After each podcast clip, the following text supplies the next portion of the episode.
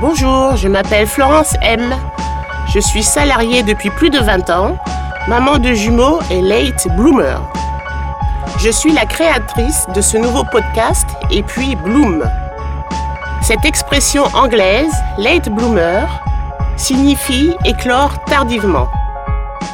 Elle s'applique aux personnes qui réalisent le projet professionnel de leur vie sur le tard, après une ou plusieurs activités professionnelles. Ce projet dont on a rêvé depuis l'enfance, ce projet que l'on porte en nous consciemment ou inconsciemment, ce projet qui germe et grandit en nous de mois en mois, d'année en année et qu'on ne veut pas lâcher, vient enfin le jour où il prend toute la place dans notre cœur et dans notre vie. Alors une seule chose s'impose, le réaliser. Je lance donc mon podcast et puis Bloom pour donner la parole aux personnes qui ont un autre timing que les autres, qui ne renoncent pas et continuent à chercher, qui se sont finalement réalisées professionnellement ou sont en passe de le faire. Je vous souhaite bonne écoute. Lorsque toute petite, on lui demandait quel métier elle voulait faire lorsqu'elle serait grande, Valérie répondait infirmière. Après un DUT en gestion finance, Valérie est embauchée dans une salle des marchés d'une grande banque internationale. Elle y restera 17 ans, jusqu'au jour où elle se souviendra de la petite fille qu'elle était et du métier idéal qu'elle aurait aimé exercer.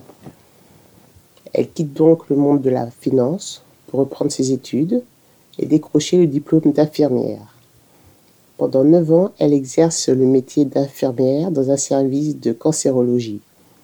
Elle y est épanouie, elle y est engagée, elle se sent à sa place. L'année dernière, elle s'est lancée un autre défi professionnel. Lequel est-il? A-t-elle réussi? Je vous propose d'écouter maintenant le nouvel épisode de Et puis Bloom. Je vous souhaite une bonne écoute. Bonjour Valérie. Bonjour Florence. Alors, aujourd'hui nous sommes chez toi. Tu m'as invité chez toi pour cet enregistrement. Nous sommes le 1er juillet 2018. Alors, peux-tu me dire où tu étais cette semaine Alors, commençons par vendredi? Nous sommes dimanche, vendredi dernier. Qu'est-ce qui s'est passé ce vendredi-là? Alors vendredi c'était un grand jour pour moi parce que en fait j'ai été diplômée euh, de mon diplôme d'école des cadres. Et euh, euh, en fait, l'école des cadres, tu dois la faire après avoir exercé 5 ans en tant qu'infirmière et ou manip radio. En ce qui me concerne, c'était infirmière. Et donc, j'ai fait cette année les derniers 10 mois. Enfin, j'ai fait ce diplôme, cette formation pendant 10 mois. Et j'ai été diplômée vendredi. Donc, pour moi, c'était assez émouvant parce que c'était bah, c'était émouvant parce que déjà c'était dix mois très intenses où j'ai fait pas mal de concessions euh, familiales, euh, personnelles, sportives euh, pour aboutir à, à, ce diplôme. Donc voilà. Et alors le 2 juillet, demain, qu'est-ce que tu vas faire demain?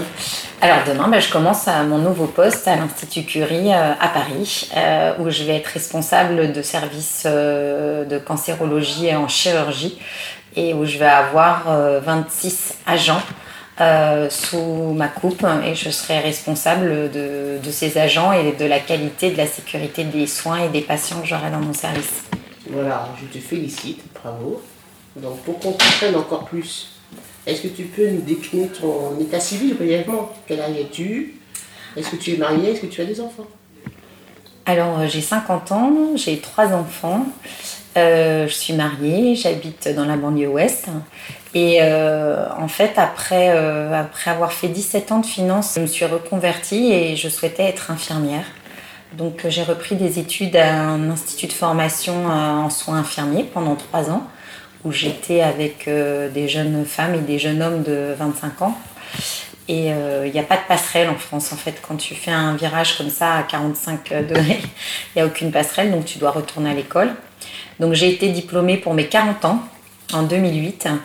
Et euh, ensuite, j'ai exercé en tant qu'infirmière euh, à l'Institut Curie pendant 9 ans avant de faire cette formation dont je vous ai parlé au début de cet entretien. Ok, ce que je fais comme petit exercice au début de l'interview, je demande à l'invité, donc à toi, de fermer les yeux et de s'imaginer quand tu étais petite. À quel métier rêvais-tu? Bah, Quand j'étais petite, c'était simple. En fait, je rêvais d'être infirmière anesthésiste. Voilà. Et donc, maintenant, tu es infirmière, plus cadre. Oui. Alors, tu te rapproches de ton rêve. Euh, oui, je me suis rapprochée de mon rêve effectivement euh, parce qu'à 18 ans, quand euh, le souci de l'orientation professionnelle s'est posé, j'avais un papa qui était assez malade et qui me disait qu'il fallait pas que je sois infirmière parce que trop de trop de trop de concessions familiales. Moi, je rêvais d'avoir une famille et il trouvait que les infirmières n'avaient pas de qualité de vie, en tout cas familiale. Euh, juste pour euh, vous rappeler, c'était l'époque euh, où elles étaient dans la rue, les infirmières, et où elles chantaient ni bonne, ni nonne, ni conne, avec des conditions de travail assez difficiles. Et bah, à 18 ans, je sais pas la génération où moi j'étais assez docile en fait. Et mon père rêvait que je fasse une carrière totalement classique de femme active. Mais, donc j'ai fait des études de finance et je suis arrivée à la Société Générale où où je suis restée 17 ans en fait. Et puis il arrive un moment où ça suffit plus, où on trouve plus de sens à ce qu'on fait, où on a l'impression euh, de se lever le matin pour aller mettre des chiffres dans des tableaux, c'est ce que je disais toujours à mes enfants, et euh, où il suffit plus de s'acheter 25 frigos, on avait déjà une maison avec mon mari, euh, donc il m'a dit t'as la chance d'avoir quelque chose que t'aimes, et ben fonce quoi, vas-y. Donc ben voilà, j'ai repris mes études, donc oui, pour répondre à votre première question, oui, j'étais, je me rapproche de mon rêve, oui. Et alors, euh, tu as commencé dans la finance et directement après les métiers de santé. Tu n'as pas eu d'autres métiers entre-temps? Non, euh, j'ai pas eu d'autres métiers entre temps, mais il arrive à un moment où quand on est assistante de trader, en fait, on est toujours la dernière roue du carrosse, quoi, financièrement. Euh, en plus, c'était un milieu exclusivement masculin, donc pas toujours très facile.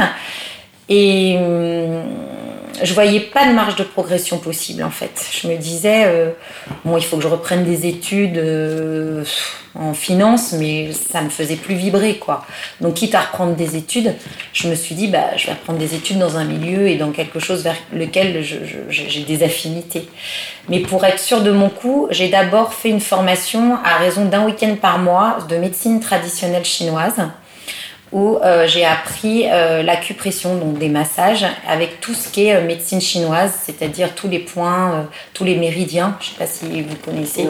En fait, c'est des méridiens qui parcourent votre corps et en fonction de vos organes et de ces méridiens, vous pouvez faire des massages et de l'acupression pour traiter vos déséquilibres organiques. Donc, pour me replonger dedans, pour réapprendre à apprendre, j'ai fait ça pendant deux ans. Euh, j'ai été diplômée aussi et ensuite j'ai fait euh, des massages euh, à domicile. Mais ce premier diplôme, c'était à quel âge? ben, C'était, je devais avoir 37 ans, 36 ans. Donc c'était de 35 à 37, grosso modo. Juste pour me, pour me rassurer et savoir si j'étais encore capable d'enregistrer, d'apprendre. Et surtout, je voulais voir si j'avais un vrai relationnel avec les patients. Parce que je pense qu'on n'est pas infirmière, ça s'improvise, oui, mais bon, voilà, j'étais un petit peu. Euh, je voulais être sûre de mon coup, quoi. Donc j'ai fait ça avant. Et après, quand j'ai été diplômée, j'ai fait ça pendant. Oui, donc ça devait être de, 30, de 34 à 36. De 36 à 37, j'ai un peu exercé comme ça, toute seule. Euh. Et puis j'avais. J'avais besoin de reconnaissance sociale, j'avais besoin de structure, j'avais besoin de travailler avec des collègues. Donc je me suis dit, ça ne suffit pas, quoi. J'avais besoin d'une reconnaissance aussi dans le soin, en mhm. fait. Donc j'ai décidé de passer mon concours d'infirmière et de faire mon, mon école d'infirmière en 2005. En tant que salarié, donc tu as été plus longtemps salarié que. Enfin, salarié dans une banque que. Puisque tu viens juste de passer ton nouveau diplôme, c'était encore relativement jeune, ta, vocation mhm. en tant qu'infirmière. Alors, ce que j'aimerais savoir, c'est, euh, en fin de compte, tu l'as dit un peu tout à l'heure, à vrai dire, qu'est-ce qui te manquait dans ce job et est-ce que tu pensais que tu pouvais le tenir, euh, enfin, continuer dans ce job pendant longtemps? Alors, ce qui me manquait dans ce job, c'est euh, c'est l'humain, en fait, vraiment, je pense que c'était l'humain. Alors, on l'avait avec les équipes, hein, tes collègues, etc. Mais plus je vieillissais et plus je me sentais en décalage avec eux, quoi. Euh, comme je l'ai expliqué, c'est pas sans le savoir, et c'est pas par jalousie que je le dis, loin de là, ce sont mes amis encore aujourd'hui, mais il y avait de grosses disparités de salaire, par exemple. on n'est pas sans savoir que les traders, eh ben, ils gagnent des bonus, et que quand ils n'avaient pas les bonus espérés, ben, ils étaient de mauvaise humeur, ou quand les marchés n'allaient pas dans leur sens, eh ben, ils vous envoyaient chier gratuitement. et ça, j'avais de plus en plus de mal à le supporter au quotidien, quoi. Vraiment, je, je trouvais ça. Euh, je vraiment, j'avais du mal à le supporter. Et donc, euh, à un moment donné, je me suis dit il faut que tu fasses quelque chose. Tu peux pas devenir aigri, tu peux pas devenir. Euh, tu es encore jeune, tu même pas 40 ans, tu vas pas passer encore 25 ans de ta vie à t'embêter, quoi. Il faut que tu trouves un sens à ce que tu fais. Donc j'ai creusé, je me suis dit comment je peux trouver un sens. Mais vraiment, j'ai eu beau tourner le problème dans tous les sens, je ne voyais pas euh, comment trouver un sens et aussi une reconnaissance à ce que je faisais. Donc euh, les métiers de la santé, vu que ça me plaisait, c'est vrai que quand j'arrivais à l'hôpital, euh, l'odeur, l'ambiance, les blouses blanches, ça va peut-être vous paraître complètement dingue, mais tout de suite, je me sentais à ma place, quoi. Beaucoup plus que quand j'arrivais dans la banque. Alors il y a un côté léger, hein, il y a un côté léger, il y a un côté euh, tout est beau, euh, tout est bien. le week-end, quand on arrive, on parle des bons restos qu'on s'est fait, des belles vacances, des beaux week-ends. C'est sûr que c'est léger, ça fait du bien parfois, mais ça ne suffisait plus, quoi, en tout cas. J'avais besoin d'aider, en fait, parce que je pense que quand on donne, on reçoit beaucoup. Et donc, tu penses que cette idée de changer de métier, surtout d'être plus proche de tes propres valeurs, c'est devenu une idée obsédante et donc à un moment, il a fallu que tu dises go. Il a fallu que j'y aille. il a tu as été supportée, aidée? Oui, j'ai été soutenue, euh, comme je le disais tout à l'heure, par mon mari. C'est-à-dire que je pense que c'est un projet qui doit se faire euh, de façon familiale. Donc même les enfants, ils étaient petits. Hein. ils avaient, euh, je crois qu'ils avaient 11, 9 et demi et 7. Donc ils étaient assez petits. Donc je, leur ai parlé, je leur ai dit que maman allait retourner à l'école, etc.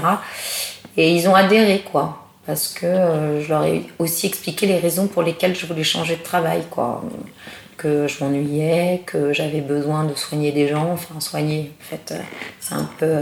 Oui, c'est vrai, c'est un peu m'occuper de gens, en tout cas leur apporter quelque chose. Et ils l'ont compris, mon mari m'a bien soutenu. C'est-à-dire qu'il fallait s'organiser euh, pour les gardes d'enfants.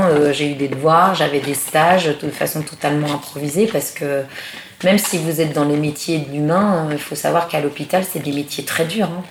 C'est des métiers très durs et les, soignants sont durs entre eux. Quoi. Donc j'arrivais dans des terrains de stage, j'avais beau avoir presque 40 ans avec trois enfants. Euh, on ne faisait pas de cadeaux Non. On ne faisait pas de cadeaux. Quand tu dis c'est des métiers très durs, c'est-à-dire que c'est des métiers qui pompent beaucoup d'énergie alors déjà, ça te pompe en énergie physique parce que tu bouges beaucoup, tu portes des patients, tu soulèves, tu marches, tu baisses, tu fais 20 euh, lits par jour. Euh, donc déjà physiquement, oui, c'est fatigant. Psychologiquement, parce que donc, quand tu es dans une relation d'aide, euh, il faut que tu ailles chercher ton énergie, il faut que tu trouves les mots, il faut que tu t'adaptes à chaque patient. Chaque patient est quand même très... La rencontre est singulière, tu n'as pas une rencontre qui est la même. quoi toi, tu es ce que tu mais déjà d'un jour à l'autre, t'es pas la même en fonction de ce qui t'est arrivé. Mais c'est aussi un milieu violent et dur entre les collègues. C'est-à-dire que comme elles, elles, sont un peu toutes euh, à faire des choses difficiles, fatiguées, il euh, n'y a pas de sentiment, quoi. Il n'y a pas de... Euh, ouais, c'est. Et puis surtout, peut-être qu'elles n'ont pas le temps, parce que et voilà. vous avez beaucoup de patients, ouais. beaucoup de travail à donner. Donc, on n'a pas le temps de s'épancher, exactement. On n'a pas le temps de s'épancher, on n'a pas le temps aussi de prendre des précautions sur certaines choses. Et puis c'est encore, je dirais, la mentalité, alors je sais que ça existe dans certaines entreprises de l'industrie, j'en ai chié, ben tu vas en chier. C'est un peu ça, mais comme les médecins, hein, parfois ils disent non mais... Une sorte de petit bisutage. Ouais. Oui. Et tu penses qu'il faut se passer par là? Pas du bien? Non, pas, du tout. Pas du tout. Pas du tout. Et d'ailleurs, en tant que cadre de santé, je vais être chargée de m'occuper de la formation et d'accueillir des étudiants infirmiers. Et il y aura aussi des externes et des internes donc sur le côté médical. Et je vais euh, être très vigilante, très très vigilante à la bonne traitance des, des, infirmiers, des étudiants infirmiers et des étudiants en médecine. Alors pourquoi les gens euh, pensent à ce visitage Qu'est-ce qui... Pourquoi? Pourquoi tu penses Je sais pas. Il est inconscient je pense qu'il y a une part d'inconscient. Et je, pas, je pense aussi que comme on fait un métier parfois violent euh, de par les histoires personnelles de nos patients, ils pensent qu'il faut que tu vives des choses dures pour t'armer, quoi, pour te blinder un peu. Mais moi, je ne suis pas du tout de cet avis. Je pense que quand on est dans une équipe où on se sent bien, où on peut livrer des choses, où on peut se confier sur les difficultés professionnelles, eh ben, le patient, il ressent et, il est, le soignant, il est bon pour apporter quelque chose. Que quand es, tu as une épreuve dans une relation d'aide avec un patient qui est difficile, où as, parfois tu abordes des problèmes euh, vrais, des problèmes authentiques, et que tu, tu sors dans le couloir et que et que tu as un médecin ou une collègue qui dit bah, on se fait trois quarts d'heure que tu es dans la chambre, tu fais quoi euh, Il y a encore 15 euh, pansements à faire? Je suis pas sûre que ce soit bien, quoi. Je suis pas sûre que ce soit bien. Alors oui, on est rattrapé par les contraintes budgétaires, les hôpitaux vont mal, on n'a pas d'argent, il faut qu'on soit productif et performant et efficace. Mais je suis pas certaine que, que l'efficacité, on l'aura là. Quoi. Et alors, qu'est-ce que tu penses, toi, de toutes ces restrictions budgétaires? Est-ce que, au bout du compte, au bout de ta journée ou de ta nuit de travail, tu arrives à te dire j'ai bien travaillé malgré le manque de moyens? Tu y arrives encore? Ou toujours? Ah oui, moi j'y arrive parce que j'ai cette chance de travailler en cancérologie. Il faut savoir que, que la que la médecine, toute la, toutes les disciplines ou toutes les spécialités ne sont pas logées à la même, à la même enseigne. Lorsque vous allez, on en entend pas mal parler sur les maisons de retraite, les choses comme ça. Euh, les conditions de travail sont quand même très différentes. Et euh, les filles, enfin les infirmières, les aides-soignantes et les femmes qui font le ménage sont souvent pas suffisamment nombreuses pour euh, s'occuper dignement de la personne âgée. Nous, en cancérologie, eh ben, on est bien, on est bien, comme, je sais pas comment je l'explique parce que je sais pas, je sais pas, peut-être que c'est. Je, je, me refuse de penser ça, mais je me dis que c'est quelque chose, c'est une discipline qui coûte cher. Il y a beaucoup de cancers. Et donc, on a intérêt à être efficace, donc on donne des moyens. Vous voyez? Et j'ose pas penser ça, mais bon, je, pourquoi, pourquoi la cancéro est bien traitée, quoi? Et pas la psychiatrie, et pas la gériatrie Peut-être est-ce que c'est aussi parce que, euh, comme tu viens juste de le dire, la cancérologie, enfin le cancer touche énormément de gens, beaucoup de femmes. Oui. Entre autres, hein, pas que les femmes forcément, mais bon, comme nous on est deux femmes. Et alors peut-être qu'effectivement euh, c'est une maladie, si j'ose m'exprimer ainsi, de tous les jours, mm. contrairement à la psychiatrie qui fait encore peur parce que mm. c'est une maladie qu'on ne connaît pas, nous, mm. le coma des mortels. Oui, tu as raison. Euh, enfin, vous avez raison, oui, certainement.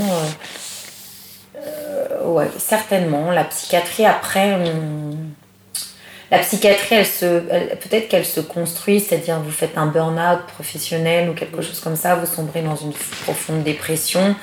On connaît la cause, on a du mal à le soigner, hein, ça devient souvent chronique, mais oui, ça peut, c'est peut-être différent. Tout comme les, les, maisons de retraite. Oui on sait tous qu'on va vieillir, mais c'est pas non plus une, oui, oui, c'est pas projection, que l'on voilà, que, que l'on a envie de, de chérir. Quoi. Oui, on sait que l'on va passer par là, mais bon. Tout à fait. Pense que, alors que la cancérologie, euh, c'est compliqué parce que voilà, ça touche les amis, des filles, des mamans. Ah oui, alors moi j'étais spécialiste en plus dans le cancer du sein. C'est bien que vous me posiez cette question parce qu'il y a un sujet qui me tient vraiment à cœur, c'est euh, euh, le retour au travail ou le soutien, le maintien au travail euh, pour une femme qui est atteinte d'un cancer. Alors particulièrement le cancer du sein. Ça peut toucher des jeunes femmes, très jeunes, 26 ans j'ai vu. des jeunes femmes aussi seules, euh, avec un enfant à charge qui se retrouve dans des parcours de soins euh, qui en général durent pas moins de 12 mois. Euh, où vous avez de la chimiothérapie, de la radiothérapie, vous êtes parfois, elles ont le sentiment d'être mutilées. et tout s'effondre. Tout s'effondre. C'est-à-dire que qu'est-ce que vous faites de votre carrière professionnelle? Vous pouvez être brillante, vous pouvez avoir de l'effort, vous pouvez avoir tout ce que vous voulez. c'est un choc, c'est un pavé dans la mare, quoi. Qu'est-ce qu'on fait de ces femmes? Euh, Comment on, leur permet de se maintenir au travail? Comment on, comment on peut les accompagner pour que pour qu'elles le vivent au mieux, pour que les entreprises et les managers euh, prennent conscience de, de l'impact, comment on peut aménager? Alors il y a plein de sociétés qui réfléchissent et les managers, de toute façon, il y en a tellement, sont de plus en plus confrontés à ce problème. Et dans leurs équipes parce que c'est pas seulement difficile pour la femme qui a le cancer, c'est aussi difficile pour les équipes, même si c'est elle qui est quand même la première concernée, qui souffre à mon avis le plus. Quelle attitude? On est souvent désemparé quand on a sa collègue qui est atteinte d'un cancer comme ça quelle, attitude on doit adopter? Est-ce qu'on doit en prendre soin? Est-ce qu'on doit la considérer euh, normalement sans lui dire t'es fatigué, euh, euh, il faut aménager tes horaires? Parce que souvent elle souhaite rester le plus normal possible. Le plus digne. Le plus digne, le plus... Mais ça aussi, j'ai envie de dire, c'est pas parce qu'on se met à mi-temps qu'on est plus digne. Il faut savoir s'adapter, il faut savoir écouter son corps et, que, et pas se violenter et être performante à des moments où on peut être performant et puis à d'autres moments où on peut moins quoi. Mais voilà, c'est un sujet et je trouve que c'est déjà difficile pour nous les femmes de travailler, même en 2018. Hein. Moi, je reste persuadée que que c'est pas facile quoi. Je pense que quand on est embauché, mais ça c'est euh, si euh, vous avez 40 euh, ou 50 ans, ou même de la même façon quand vous avez 23 ans, vous allez vous marier, vous allez avoir des enfants je veux dire, il y a des âges où, qui sont où, enfin, c'est difficile, quoi. Et puis, euh, donc quand vous êtes en plus malade, euh, c'est vraiment très compliqué, quoi. Très compliqué. Et alors toi, grâce à tes soins, tu y rapportes quoi? Puisque tu es dans un service de cancérologie et manifestement, c'est ce qui te plaît? Oui, alors moi déjà, euh, beaucoup de relations d'aide, hein, beaucoup d'écoute, beaucoup de... Et j'ai fait des... Enfin, on a organisé des consultations où les femmes euh, pouvaient, euh, après leur annonce du cancer, mais ça, ça fait partie des plans cancer en, France, hein, l'infirmière est tenue de euh, recevoir la patiente après l'annonce médicale de son cancer et de parler avec elle d'un certain nombre de sujets qui la préoccupent, de lui expliquer son parcours de soins qu'elle va avoir et de, de, voir avec elle les problèmes qu'elle peut rencontrer parce que parfois elles sont au chômage, parfois elles vivent encore chez leurs parents, parfois elles sont en procédure de divorce, parfois elles ont d'autres pathologies, etc. Et de déceler un peu euh, leurs faiblesses afin de les accompagner au, mieux, ou simplement de leur dire, parce que c'est compliqué de, de créer un lien en 45 minutes, voilà, l'hôpital vous propose un certain nombre de services, un certain nombre de choses. N'hésitez pas, on peut vous proposer euh, des soins de diététique, euh, des soins pour euh, les cheveux, des conseils pour les cheveux, des soins d'esthétique, des, soins, des soins digestifs, des, un soin psychologique. Donc ça, c'était la première mission que j'avais. Et ensuite, j'allais un peu plus loin sur le retour au travail. Je me suis mise en relation avec des psychologues de la sécurité sociale et avec des associations pour aider ces femmes. Euh, donc on faisait des périodes de coaching pour les aider un peu euh, à garder leur emploi, leur, les mettre au courant de leurs droits et comment elles devaient reprendre, les conseiller, les coacher, etc. D'accord. Et euh, est-ce que tu penses que tu aurais pu exercer ce métier d'infirmière en service de cancérologie aussi bien si tu l'avais si tu l'avais fait juste après ton bac juste après ton bac tu avais fait des études d'infirmière. La question étant est-ce que en devenant infirmière à 40 ans c'est un bonus par rapport en devenant infirmière à 23 ans juste après le bac je sais pas quel âge on a bah, je pense que tu as ton expérience de vie. Hein. Ton expérience de vie. J'avais déjà été confrontée à la mort de près. Euh, pas moi-même, mais de gens que j'aimais profondément. Je pense que quand tu as 23 ans, euh, après ça dépend de ton parcours de vie aussi. Tu as, des jeunes à 23 ans qui ont déjà vécu des, choses extrêmement difficiles. Je suis toujours très surprise de voir le nombre de, parents de, des copains de mes enfants euh, qui sont déjà décédés. Quoi. Donc je pense que c'est un plus parce que tu as une maturité, tu as une expérience de vie, tu as une prise de recul, as et puis surtout, tu as ce que tu représentes pour la patiente, elle te prend plus au sérieux. C'est triste, hein, mais c'est la réalité, quoi. C'est la réalité. elle se dit, elle, elle peut un peu plus me comprendre. Oui, mm. je pense. Mm. Elle peut plus me comprendre ou elle peut plus. Euh, elle est plus expérimentée, alors que moi, finalement, je n'avais que très peu de diplômes. il y avait des jeunes femmes de 30 ans qui avaient déjà 5-6 ans de diplôme. Moi, j'en avais 40 et j'avais zéro année de diplôme. Donc, j'étais jeune diplômée, même si j'étais une vieille infirmière en âge. Donc euh, c'est toute la représentation. Il faut savoir que dans le sang, c'est très représentatif quand vous, on a des codes. Enfin, je veux dire, la personne qui arrive en blouse avec un stéthoscope, vous savez que c'est un médecin, que c'est pas une infirmière. Donc moi, j'arrivais parfois tout en blanc, j'ai oublié de mettre mon badge, j'avais pas de stéthoscope, mais vu mon âge, on me disait, bah vous êtes... Euh, puis j'avais probablement pas le même vocabulaire aussi. Ah, mais vous êtes le médecin Bah non, je suis étudiante infirmière même. Donc euh, vous voyez, c'est c'est marrant ces représentations et comment il faut jongler en fait avec ce que les, ce que les gens le regard qu'ils ont sur vous. Ils sont vulnérables, ils sont allongés, ils comprennent pas grand chose donc ils cherchent quoi. Et c'est vrai que je pense que de le faire à 40 ans, c'est pas plus mal. Oui, c'est pas plus mal. Alors si on revient à ta première euh, rentrée scolaire en tant qu'élève infirmière, t'avais quel âge déjà? 37. 37. Alors dans quel état tu étais? Trac, angoisse? Tu t'es dit, ah non, j'y vais pas, tant pis, je continue à la banque En bah, J'avais donné ma démission, donc je pouvais plus ah, reculer. c'est un dommage. ça, je pouvais plus reculer. Euh, oui, gros trac, gros mal de ventre, gros virage, mais à la fois euh, très, beaucoup de joie. Beaucoup de joie de dire, purée, ça y est, enfin, quoi. Enfin enfin, je, je, je, vais rentrer. J'avais hâte de rentrer dans le vif du sujet, quoi. J'avais vraiment hâte de rentrer dans le vif du sujet. Et la première fois que j'ai fait un sang avec un patiente, mais une patiente, ou un patient, c'était une patiente d'ailleurs, j'étais trop contente. Vraiment, j'ai. Oui, hâte de rentrer dans le vif mhm. du sujet, hâte d'acheter ma blouse blanche, hâte de me retrouver à l'hôpital pour mon premier stage, hâte de. Non, beaucoup du trac, un peu comme euh, quand on monte sur scène, mais pas de. Beaucoup, beaucoup d'attente, quoi. Et alors, comment ça se passait avec les autres étudiantes qui étaient plus jeunes que toi? Ça s'est bien passé? Ça s'est très bien passé. Ça s'est très bien passé. J'étais un petit peu la maman de la promo. Mais euh, elles étaient toujours très bienveillantes avec moi et elles m'ont apporté beaucoup de fraîcheur, quoi. Beaucoup de. Parce qu'on est un petit peu plus grave à 40 ans qu'à 22 ans. Et donc, elle, elle m'a apporté cette légèreté et ce truc de se dire oh, Allez, c'est bon, t'inquiète, comme ils disent tous, quoi. Mmh. C'est bon, t'inquiète. Mais donc ça, c'était pas mal, quoi. C'était bien. J'ai gardé de bons contacts avec certaines. D'ailleurs, je vais au mariage d'une d'entre elles. Euh, non, c'était rafraîchissant, j'ai envie de dire, de, de replonger et de retourner à l'école. Alors, ce qu'on peut se demander aussi, parce que puisque tu travailles pour le service cancérologie, c'est quand même pas un service euh, très facile, hein. C'est ce qu'on a dit tout à l'heure. Euh, quelles sont les autres passions qui peuvent t'aider à surmonter tout ça? Les autres passions, les autres sports, euh, quelles sont tes activités euh?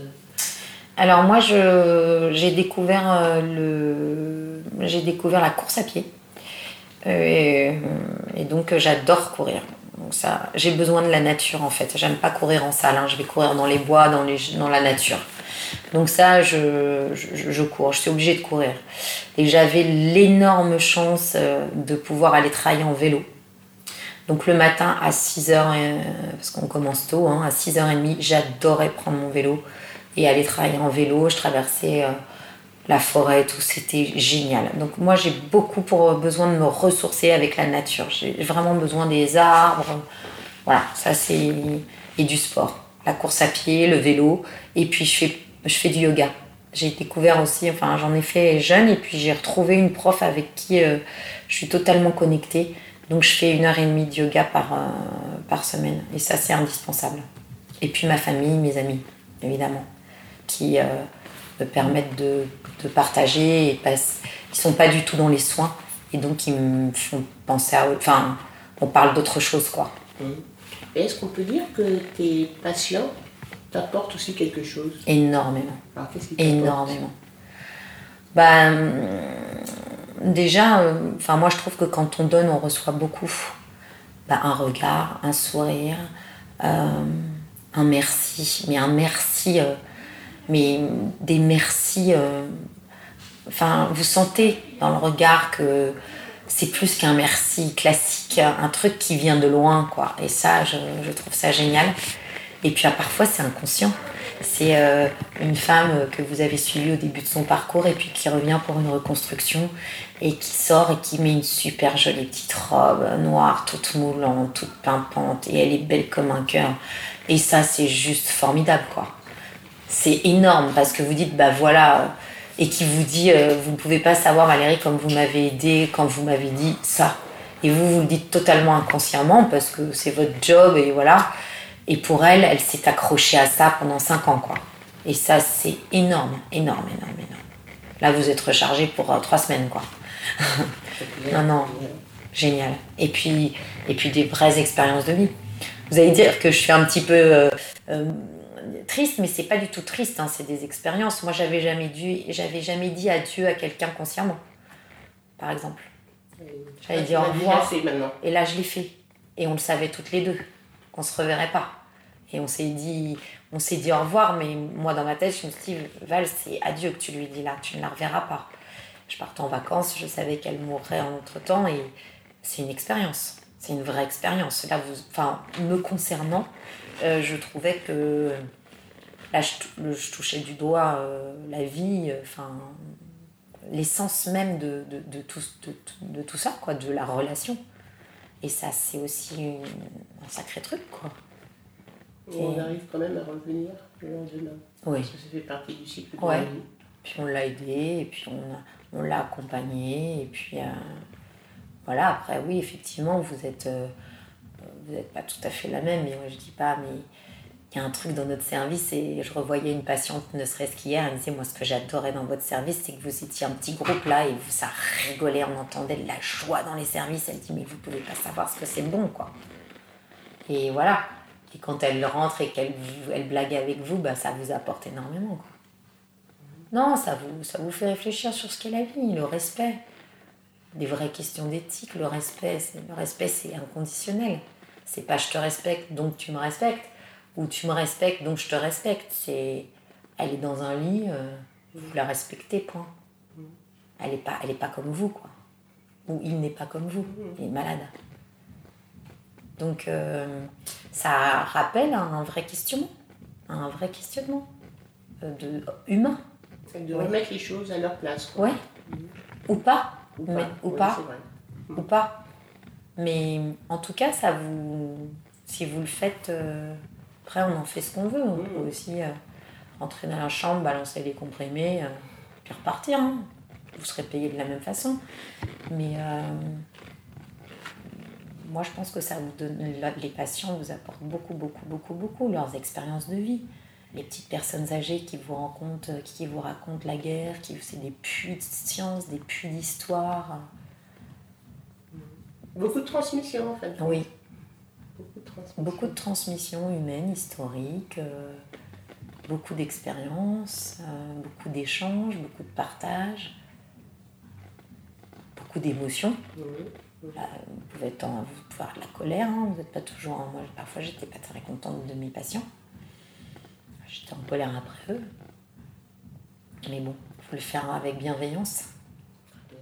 Toi, ta fleur, ta fleur tardive, est de quelle couleur Est-ce qu'elle est resplendissante Est-ce qu'elle est plus belle que jamais euh, De quelle couleur est-elle déjà? Rouge carmin euh? Non, elle est blanche. C'est ah, marrant, je la vois blanche. Et quand euh, vous, vous, parlez de ça, j'ai envie de vous dire une grosse fleur d'hortensia blanc. Parce que. Euh, alors, je, ne connais pas bien l'histoire des hortensias, hein, mais toujours est-il que moi, j'ai le sentiment qu'ils grossissent avec le temps, que la, la pomme, au fur et à mesure des années, euh, s'étoffe. Et j'ai envie de dire que ben, c'est ça. Moi, je, je suis partie euh, avec quelque chose, avec plein de rêves, avec j'ai eu quelques déceptions, hein, mais euh, je regrette pas du tout. Même si parfois, il euh, faut aussi arrêter de délirer. Euh, financièrement, ça m'a rattrapé, où j'ai vu mon mari supporter euh, pas mal de choses financières et où je me suis dit, mince, si j'étais restée dans la banque, peut-être que je pourrais plus l'épauler, il aurait moins de pression sur ses seules épaules, quoi, parce que vous n'êtes pas sans savoir qu'on n'est pas payé énormément en tant qu'infirmière et je sais pas du tout le procès syndicaliste hein, que je veux faire, c'est juste une réalité, quoi vous êtes payé 1500 euh, euros, 1700 euros, quoi. Donc euh, voilà, euh, pour travailler à plein temps. Et ça, ça, de temps en temps, ça m'a un petit peu rattrapé, mais je trouve que aujourd'hui, je ne regrette pas. Il y a tellement de choses à faire dans la santé et ça bouge tellement avec les nouvelles technologies, les cœurs de métier, les nouveaux questionnements, la transformation des hôpitaux, organisationnels, tout. Enfin, C'est un métier qui va bouger. Les médecins, on n'en a pas suffisamment. Donc forcément, les infirmières, elles vont faire des gestes beaucoup plus enfin, techniques. Mmh. Ok. Non, c'est ouais, c'est ça. En tant que nouvellement diplômé, jeune diplômé cadre dans la santé, qu'est-ce qu'on peut te souhaiter pour cette euh, année, pour cette fin d'année, enfin pour le futur en général?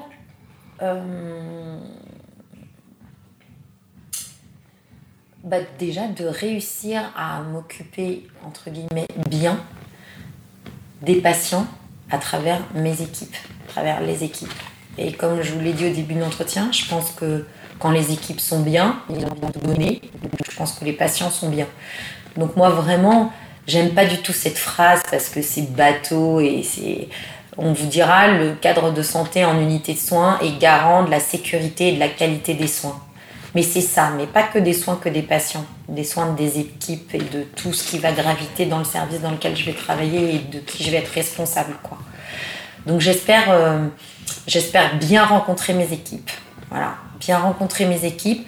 Euh, j'étais pas du tout frustrée des soins, moi, hein, quand j'ai décidé de faire cette formation de cadre de santé. Quand on est cadre de santé, on sort un peu des soins techniques. On fait plus beaucoup de pansements, on ne fait plus même, on est plutôt manager. Et euh, je souhaite vraiment euh, garder quand même une relation avec mes patients. de façon que quand mes les infirmières de mon équipe vont me parler des patients, je puisse mettre un nom sur un visage. Enfin, un visage sur un nom, plus exactement. Donc vraiment, j'espère rencontrer, faire des vraies rencontres professionnelles de, des équipes dans lesquelles, dans lesquelles je vais travailler et que ça se passe bien. Qu'on travaille ensemble pour le bien des gens qui sont dans les lits. J'ai pas fait tout ça pour, euh, pour rien, quoi. Je voudrais amener ma petite euh, graine.